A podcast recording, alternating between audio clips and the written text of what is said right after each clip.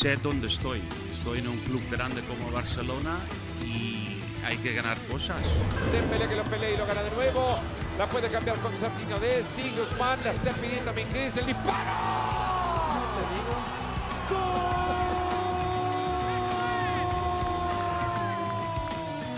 Estamos mañana para jugar un final y para ganar un final. Jordi Alba, centro por arriba. Brent White, tapó. ¡Gol!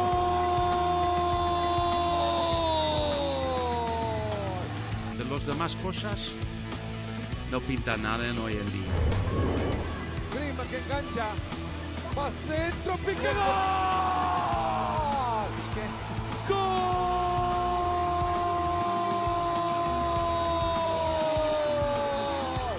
Por décima vez en 13 temporadas, el Barcelona a disputar el título copero.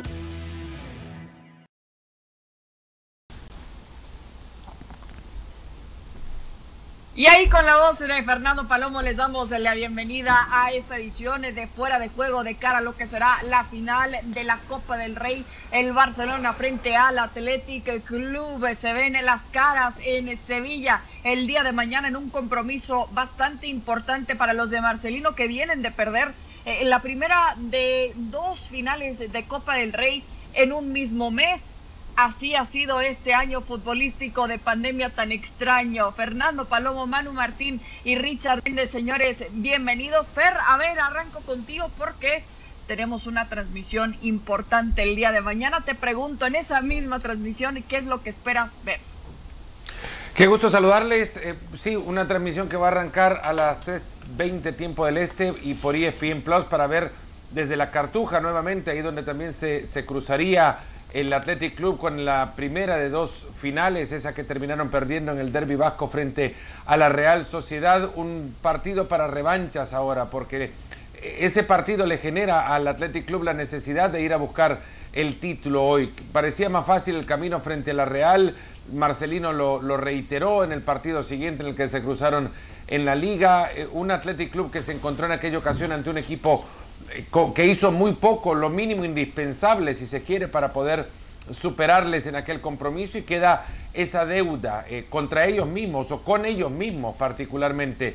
Y luego el Barcelona, claro, está con la deuda pendiente también tras haber caído frente a la, al conjunto del Athletic Club de Bilbao, también en este estadio, en la Supercopa de España, eh, y la deuda para con su público por la ausencia de títulos. La temporada anterior fue la primera en muchas campañas del Barcelona quedándose sin ganar nada. Son 34 títulos los que tiene Leo Messi, por ejemplo, y en eso se quedó desde la temporada eh, pasada y ahora lo que requiere el Barcelona es de cualquier manera posible llevar ese, esa Copa del Rey hacia el Camp Nou. Porque si bien no es el título más importante de los que disputan en la campaña, es el que tienen enfrente y es uno que cuando menos puede llevar cierta tranquilidad a la, a la ciudad condal. Definitivamente, y es que escuchábamos a Ronald Koeman hace un par de meses hablar de que era el camino más rápido o más fácil también hacia un título, pero los rivales que le han tocado han sido complicados. Lo que vimos en la semifinal, tantos minutos que han disputado también y ahora contra el Athletic Club Manu, al que han visto ya muchas veces en este año futbolístico. Eh, te pregunto entonces, con este camino en el que ha llegado hasta este momento el Fútbol Club Barcelona, ¿cuánto puede perder si es que no obtiene el título? ¿Qué tal? ¿Cómo estáis? Un saludo para todos. Eh, fíjate, si se han enfrentado veces que esta tarde hablaba con la gente del Athletic en Sevilla y lo que me decían es que no es la segunda final, que estamos todos los periodistas muy equivocados, que es la tercera, porque a primeros de año ya jugaron la final de la Supercopa en el mismo escenario contra el mismo equipo y le ganaron. Con lo cual, el Athletic eh, parece que se, muestra más cómodo ante un rival más grande que, la propia Real Sociedad, donde el derby podía también atenazarles un poco a los dos equipos. ¿Qué se juega el Barcelona? Se juega bastante. Eh, en, algunos compañeros de Barcelona dicen que este título puede salvar la temporada, excepto por una cosa, y es que el Real Madrid gane la Champions. El Real Madrid gane la Champions, ya sabes que en Barcelona se apagan todos los títulos y no tiene ninguna importancia lo logrado. Pero es cierto, Ronald Koeman ya apostó por este como... Y además la apostó en aquel momento por el título de Copa porque estaba tan lejos la liga que parecía imposible y que era ya lo único que le quedaba al Fútbol Club Barcelona, con lo cual da la sensación que si no se consigue el título en el día de mañana por parte de los Blaugrana, sería otra temporada en blanco, como ha dicho ya Fernando, sería poner en duda eh, el trabajo de Ronald Kuman, que por mucho que él presuma de 12 victorias seguidas, si analizamos el antes y, analizamos el después, tampoco es que esté la, la, balanza demasiado favorable a él y pondría los nervios de saber dos cosas, si Kuman será el entrenador del Barça el año que viene y volvería la gente a hablar de la decisión que tiene que tomar Messi en un año segundo consecutivo en el que no sumaría ese título número 35. Eh, ¿Qué te parece ahora, Richard, lo, que describe Manu, no? Tanta importancia en una final de la Copa del Rey. Cuando el Barça hace unos años veía la importancia también en las semifinales, en las finales de la UEFA Champions League, en sus títulos de liga, ahora con esta importancia tan pesada. ¿Es justo por, por todo lo que está pasando el Fútbol Club Barcelona desde el inicio de este año futbolístico con tanta crisis, ponerle tanto peso a este posible título de la Copa del Rey? Gusto como siempre, Cristina, Fer, hermano. Pues la verdad, el problema radica en que se llama Fútbol Club Barcelona que tiene que salir a pelear todos los títulos que tiene en, cada año de competencia para ir a buscar. Eh, que tenga hoy que conformarse con ir a buscar el partido para ser campeón de la Copa del Rey frente al Athletic Club de Bilbao no es solamente una consecuencia de lo que ha sido un año de muchos desatinos, desatinos desde antes de arrancar la temporada, cuando empezaron aquellos problemas entre Bartomeu y Lionel Messi, que terminó con la explosión y la salida de Bartomeu, pero un Lionel Messi que a regañadientes se quedaba en el club, hoy en día un Barcelona que dentro de todo el plan que tiene para la próxima temporada está en poder juntar monedas para poder eh, hacer una, oferta que le convenza a Lionel Messi, que tiene que ver cómo recibe jugadores y por eso busca jugadores que le puedan llegar gratis, es decir, el caso de algún agüero, de Pai, como se hablaba, Vainaldo, aunque puede ser otra de esas alternativas de las que se ha hablado a nivel de rumores, y un Barcelona que mm, si piensa salir de Ronald Koeman, pues tiene que buscar un técnico que se ajuste al bolsillo primero. La situación económica del Barcelona lo lleva por allí. De ahí que yo veo que quizá no hay dentro del discurso del barcelonismo, y, parto del barcelonismo, me refiero al, propio cuerpo técnico, a la propia directiva del Barcelona y algunos medios eh, catalanes que eh, han descrito estas últimas semanas de la liga, bueno, eh, el penal clarísimo que no se pitó en el partido, por ejemplo, frente al Real Madrid, en las dificultades que se han tenido con las lesiones, pero se olvidan de una temporada en la cual las cosas no han andado bien, que hoy en día Barcelona apuesta salvar esta temporada con una Copa del Rey o en su defecto salvar la temporada con un fracaso del Madrid tanto en la Liga como en la Liga de Campeones de Europa. Sí, sería como eh, un poco tranquilizar las cosas, pero al final de cuentas la realidad, eh, Fer, es que el Barcelona tiene mucho por qué resolver no solo en lo deportivo, sino principalmente en lo económico. Eh, por eso, ganar o perder, sabemos que ganar obviamente ayudaría, ¿no? En, convencer quizás a Leo Messi, pero eh, a comparación de la situación económica, de los posibles refuerzos versus un posible título de la Copa del Rey, ¿qué tiene que ser más importante en el panorama, en el plan para convencer a Messi que se quede? Es que no creo que está en este momento el Barcelona en, posición para eh, separar sus, temas, son todos parte de lo mismo. Eh, todos hay, hay, hay, una importancia muy grande, claro, desde lo deportivo y porque esto mismo puede generar un mejor ambiente, un, ambiente de optimismo. En el partido de este sábado en la Cartuja, claro está, es, una Copa del Rey que tiene un valor importante, se la juegan contra el segundo equipo, el segundo club que más títulos tiene en esta competencia, es el Campeonato Nacional de España y esto lo sabe el, barcelonismo y tiene una relevancia que nadie puede esconder. Eh, y será importante para el equipo que lo gane, eh, definitivamente será un, impulso para los siguientes meses que lleguen eh, en el proceso de construcción continua que sufren los equipos. Pero no es tan importante para definir otras cosas en el barcelonismo, como cuáles. La continuidad de Kuman no pasa por si gana mañana, por ejemplo. A mí me han dicho en el, Barcelona que Kuman va a seguir la próxima temporada. Por muchas cosas, porque les ha gustado cómo ha manejado, gestionado los grandes problemas que ha tenido este equipo desde lo interno, desde lo futbolístico también, porque les ha gustado cómo ha ido intentando recuperar rasgos de juego del, eh, del Barcelona, del ADN famoso del Barcelona, y por creo lo más importante, aunque no es lo primero que mencionan, no tienen para pagar una cláusula de rescisión, ni mucho menos para, eh, bueno, no tienen para pagarle el siguiente año de contrato a él y a otro técnico que llegue, ese que llegue para reemplazarlo, al cual no le podrían ofrecer mucho hoy día. Y del otro lado que Messi ya tiene la decisión tomada y que su decisión sería seguir en el Barcelona. Pero de ahí a que esto suena más a una eh, eh, expresión de deseo, que la, que la, realidad que solamente se va a conocer cuando Messi, ante quien lo quiere exponer o de la manera como lo quiere exponer, salga y diga qué es lo que va a ser la próxima campaña. Pero muchos creen en el Barcelona, por mucho que ya están planificando la temporada sin él, sí. que Messi se va a quedar y que no depende del partido de mañana. Sí, y lo ha dicho el mismo Joan Laporta, ¿no? Y, hemos visto su deseo de que se quede también el jugador más importante en la historia del Fútbol Club Barcelona. Ahora pensando en lo deportivo, en lo que está en el control de Ronald Koeman, el planteamiento, Manu, después de lo que le faltó a este equipo del Barça contra el Valladolid, contra el Real Madrid, ¿qué esperas en cuanto al once titular, considerando que puede que ahora pueda usar un poco más a Gerard Piqué?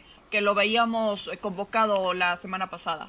Sí, le veíamos convocado y al final no jugó frente al Real Madrid. Vamos a ver si juega en el día de mañana. Yo creo que sí, porque eh, creo que era claramente el objetivo que tenía Piqué para recuperarse, mucho más que el clásico esta final, porque al fin y al cabo era un título y el clásico eran tres puntos. Pero aún así, un Gerard Piqué recién salido de una lesión, tener que enfrentarse a la velocidad con la que va a jugar el Atleti de Bilbao, sobre todo arriba, que va a darle el balón al Barcelona, se va a cerrar atrás y balones a Iñaki Williams o, o a Raúl García, eso me hace temer por la posibilidad, que, eh, posibilidad de que puedan vencer a Piqué, porque cuando tú sales de una lesión y te tienes que enfrentar a, velocistas como estos, eh, no, no es tan fácil. Aún así, yo creo que mañana podemos ver a otro, otro esquema distinto al que hemos visto en, las últimas, eh, los últimos partidos del Fútbol Club Barcelona. Okay. Yo creo que se podía volver al 4-3-3, que podía volver a entrar Griezmann acompañando a Dembélé y a Messi arriba. Vamos a ver qué es lo que al final decide Ronald Koeman, porque alternativas tiene, pero viendo cómo es el rival, y lo decía al principio, creo que es un rival que se le da mejor al Athletic Club de Bilbao que la Real Sociedad de la primera final. Se vio en la final de la Supercopa y en esta ocasión podría ser igual. Por lo tanto, cuidado eh, a, lo que puede hacer el Athletic y sobre todo la sensación que deja Ronald Koeman de volver al 4-3-3 y olvidarse ya de los... ¿Te, te parece eh, buena esta opción, Richard, lo que dice Manu, la opción de regresar a un 4-3-3? Sí, totalmente. A ver, cuando te vas a enfrentar a um, dos delanteros no tiene sentido que tengas tres centrales trabajando sobre ellos. Eh, ya por ahí mm, creo que sería todo apuntar hacia ese 4-3-3. La otra es que es el esquema donde el Barcelona pues, puede permitirse de manera más cómoda los relevos defensivos. Ya lo decía en la rueda de prensa Kuman cuando indicaba que el equipo había sufrido mucho cuando no tenía la pelota. Necesita precisamente poder hacer esos recorridos defensivos y creo que el 4-3-3 es un esquema que es noble para esa pretensión de Ronald Koeman, por lo menos de volver a recuperar aquello que en algún momento eh, había logrado tener. Eh, la otra es eh, tratar de ahorrarse las jugadas de pelota parada, en lo cual sabemos el potencial aéreo que tiene el, el Athletic Club de Bilbao y por allí pueda también, y, haciendo razón a, lo que ya mencionaba Manu, eh, sufrirlo Gerard Piqué, porque no es lo mismo el ritmo de partidos cuando te vayas a enfrentar a un velocista, pero también es eh, diferente cuando tienes tiempo que no has tenido ese roce de competencia de ir a jugar a las pelotas paradas y tratar de ganar en el salto aéreo. Esas pelotas divididas, ahí lo puede también sufrir y mucho Gerard Piqué, que quizá eh, no se logra notar que eh, está la gallardía, está el coraje del jugador y eso tal vez termine de imponerse también, pero también es cierto que para el equipo vasco, si algo es una forma de juego y una forma de vida prácticamente, es jugar esta clase de partidos a muerte. Sí, claro, y ya lo veíamos ahí con ganas, evidentemente, de entrar a como diera lugar, aunque fuera con sus palabras la semana pasada en el clásico, como ya nos tiene acostumbrado también Gerard Piqué. No se pierda este sábado la final de la Copa del Rey entre el Barcelona y el Athletic de Bilbao. Los esperamos a las 3:15 de la tarde, tiempo del este, a través de la aplicación de ESPN Plus. Y Atlético contra el Eibar y el Getafe se enfrentará al Real Madrid este fin de semana en la liga. Estos son los duelos de los punteros de la fecha 31 también. el Getafe eh, que tendrá siete ausencias, entre ellas, bueno, más bien el Real Madrid que tendrá estas siete ausencias, entre ellas Casemiro, Nacho y Sergio Ramos, también Casemiro y Nacho debido a sus respectivas suspensiones. Manu, con estas bajas que le hemos visto al equipo merengue, también qué modificaciones esperas, también considerando que algunos de los elementos de Zinedine Zidane han jugado muchos minutos.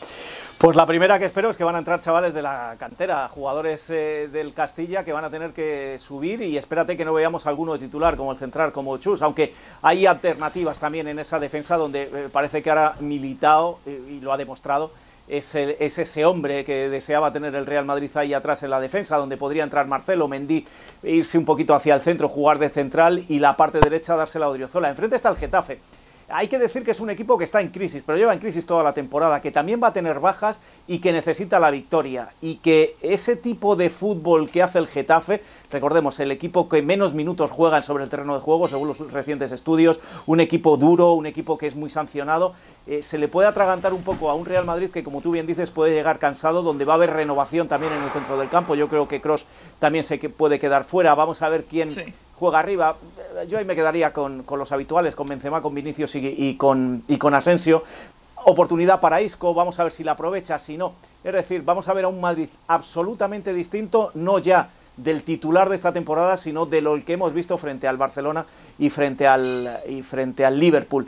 Y lo insisto, enfrente va a tener un equipo que se lo va a poner realmente difícil porque se está jugando también eh, alejarse un poco de la parte baja de la clasificación, de esa zona caliente y de peligro y va a ser un partido donde el Real Madrid, si tuvo que poner todo frente al Liverpool, si tuvo que poner todo frente al Barça, va a tener que poner mucho más frente al Getafe, aunque el nombre sea menor.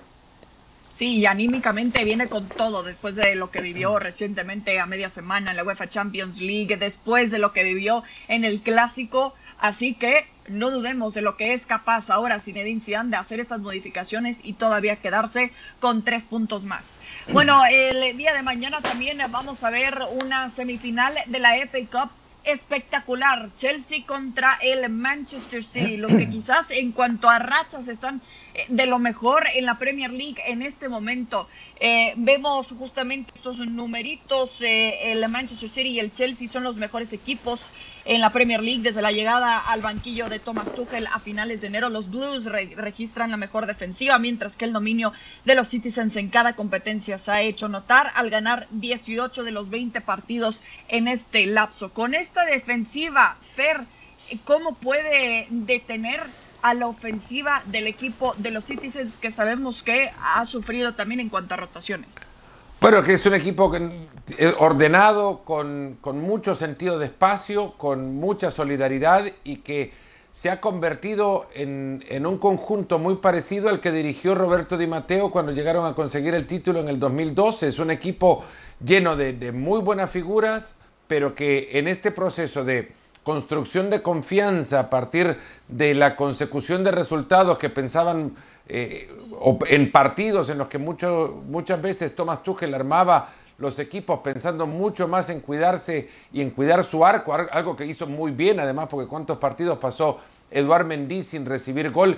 Eh, en este proceso ha retrocedido metros y ha dejado que los rivales lleven el, protagonismo del partido, si se quiere. Si bien no el control, pero sí la tenencia de pelota. Eso lo iba a hacer igualmente el City, el Chelsea, aunque ahora lo tendrá que hacer obviamente porque el City a eso lo obligará. Entonces entra en un escenario donde ya está acostumbrado. El City no le va a sacar de su contexto de juego. Y eso para Tuchel ya es arrancar con ventaja. Sí, y, además, eh, considerando que eh, los dos están en instancias semifinales, no solo en la Champions, sino ahora también en la FA Cup, obviamente en llaves distintas también de la Champions, podríamos ver una final, pero Fer, eh, más bien Richard, te pregunto, ¿este para ti, el Chelsea City, en una semifinal de la FA Cup, es una final adelantada? Totalmente, de este torneo sí, es una final adelantada y además por el momento deportivo que atraviesa cada uno. Desde la llegada de Tuchel, eh, el Chelsea, más allá de todos los atributos que ya bien nos mencionaba Fer, eh, es un equipo que además suele ser paciente, que mostró esa paciencia frente al Porto, que sabe esperar su momento y que sabe cuándo cuándo aprovechar algún espacio, alguna distracción del rival y por allí terminar de liquidar los partidos cuando le toca un rival como el que va a tener en esta oportunidad. Por otro lado, hay que decirlo también, eh, le sigue faltando eh, esa constancia en cuanto al gol a Timo Werner.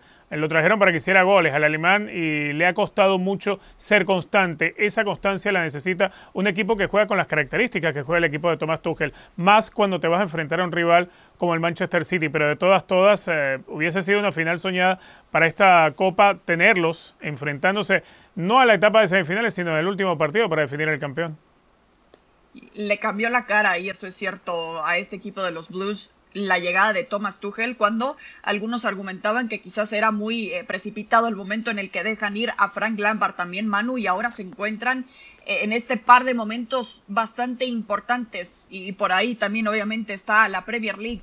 Pero hablando aquí de esta semifinal de matar o morir también qué tan importante es esta prueba para Thomas Tuchel que además en los cinco enfrentamientos que ha tenido contra Pep Guardiola nunca le ha podido ganar ¿Sabes qué? Que, como el, em, el, Manchester City esta temporada se ha destacado tanto arriba y se ha marchado con esos 11 puntos de ventaja y parece que es el, equipo invencible en la Premier, hemos dejado de apreciar en los, en los equipos que se enfrentaban eh, cómo llegaban estos equipos y qué posibilidades tenían. Siempre se les ha dado por perder. Y yo en esta ocasión yo creo que tiene muchas posibilidades el Chelsea. Ha dicho eh, Fer algo que se está comentando mucho en el vestuario del Chelsea y es eso.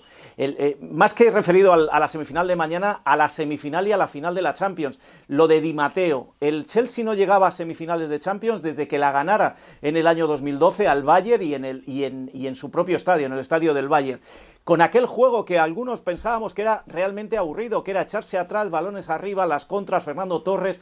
Bueno, eh, da la sensación, y esto me lo, me lo comentaba hoy a Pelicueta, que él llegó precisamente la temporada siguiente al equipo, eh, que es así, que es así, que, se han acostumbrado a jugar de esta manera, que ha llegado Thomas Tuchel y lo que ha hecho ha sido reordenar el equipo con lo que tenía, lo que decía Richard, quizá lo que está echando de menos es el gol con, Timo Werner, pero protegiéndose muy bien atrás, agarrándose también a los veteranos, a los que ya venían con años en el equipo, que parecía que Lampard los había desheredado, los había sacado de los 11 titulares, los había sacado del equipo, y estos les han dado fuerza atrás en defensa. Y a partir de ahí empezar a construir cuando te deja el rival o cuando a ti te apetece empezar, o, cuando te llegan los balones los mandas arriba, o cuando a ti te apetece también tocar, porque también sabe tocar la pelota este, este equipo. Por lo tanto, eh, y añadiendo un factor más, que puede ser menor o no, el Manchester City llega con un día menos de descanso y ha tenido una eliminatoria más dura de la que ha tenido frente al Porto en la Champions el, el Chelsea. Con lo cual, a partido único y agarrando todos estos ingredientes,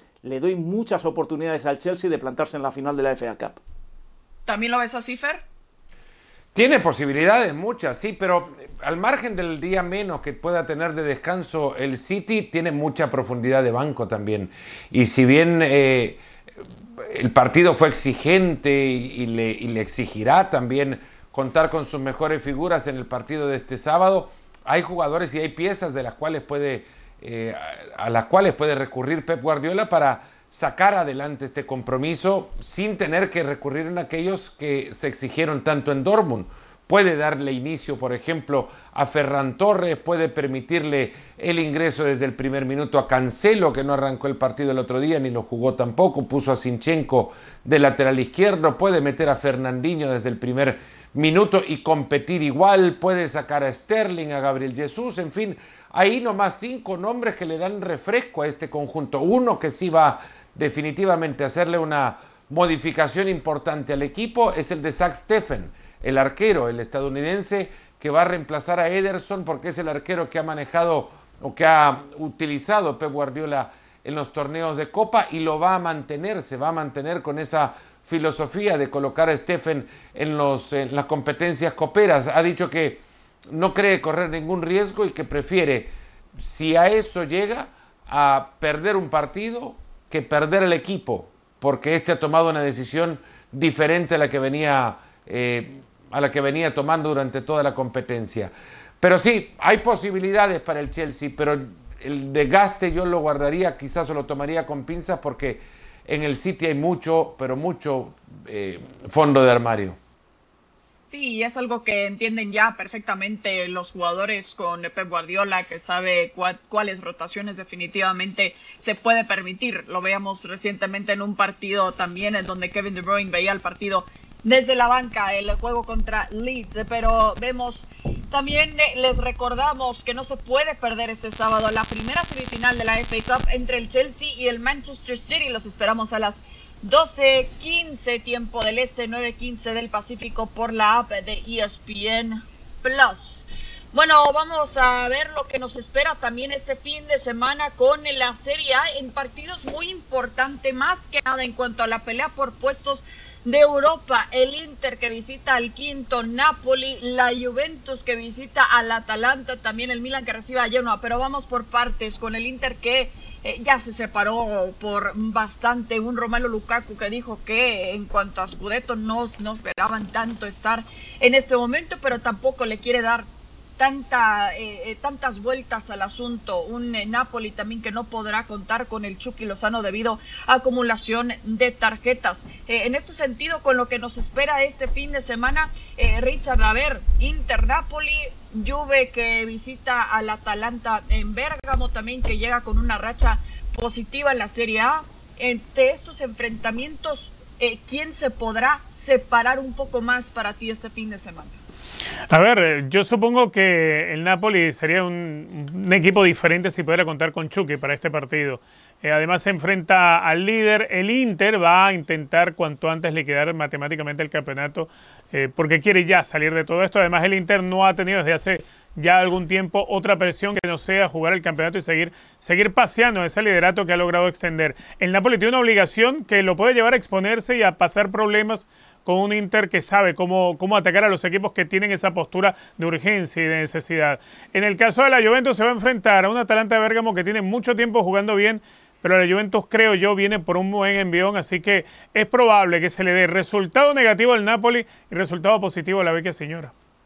Sí, y es increíble ver eh, qué tan apretado está en estos momentos la situación, porque el segundo lugar, Milan también, eh, mientras vemos eh, la tabla, se separa solo por cuatro puntos del Napoli, que sigue ahí también en la pelea, y justo por eso es tan importante el partido contra el Inter y lo que se ha rumorado también es que Aurelio eh, de Laurentiis ya dijo que si clasifican eh, a la próxima Champions, sí o sí va a haber cambio en el banquillo, que parece ser ya el caso como quiera, con un Gennaro Gattuso que tiene pie y medio también fuera de este equipo de Napoli y por la situación económica, quizás por eso no hemos visto un cambio. Pero, eh, Manu, ¿esperabas ver la tabla general de Italia más que nada en estos momentos así, con el Inter como líder? Con la Juventus con el objetivo de ahora eh, solo, entre comillas, pelear por puestos de Champions? Es la temporada, es la temporada que nos toca, sin pretemporada, con muchos partidos y los grandes sufriendo ¿Y de qué manera? Y además, acuérdate, cuando el Inter cae eliminado en la Champions eh, y queda último del grupo, a pesar de lo bien que lo había hecho, lo dijimos, es la oportunidad del Inter de aprovecharse eh, de, esas semanas que va a tener de descanso y, que, aprovecharse de las que no iba a tener la Juve, las que no iba a tener el, el Milan, que seguía en Europa League. Es decir, eh, a partir de cómo se ha ido desarrollando la temporada, no solo eh, es lógico lo que está sucediendo, sino que además es bueno para el fútbol italiano que la Juve se haya quedado un poquito rezagada, que los equipos de Milán vuelvan a entrar. Yo todavía sigo dudando del, Milán en esta recta final de la temporada por plantilla, por juego. Yo creo que la Juve se va a colocar segunda. Y hay un partido que me atrae mucho esta jornada, que es precisamente el Atalanta-Juve, por las características de los dos equipos y por las necesidades de los dos equipos en esta situación para huir un poco más del Napoli, que eh, creo que debería salir a morder al Inter, y el Inter con el colchón que tiene, a lo mejor eh, no es eh, precisamente un rival malo en esta ocasión para el Napoli. Por lo tanto, creo que ese Atalanta-Juve nos puede dejar un partido divertido, con mucho juego, no sé si con muchos goles, pero con mucha intensidad y con mucha llegada, con lo cual oye, después de unas temporadas donde nos aburríamos ya en este tramo de liga, porque ya sabíamos que la Juve era campeona, nos estamos divirtiendo, a pesar de que este año, con todo, el Inter también tiene una ventaja más que considerable. Definitivamente que vamos a ver a, un campeón distinto también en esta temporada. Fer, eh, ¿qué esperas tú de, lo que dice Manu ahora de Juventus frente al Atalanta que viene con cuatro partidos sin caer?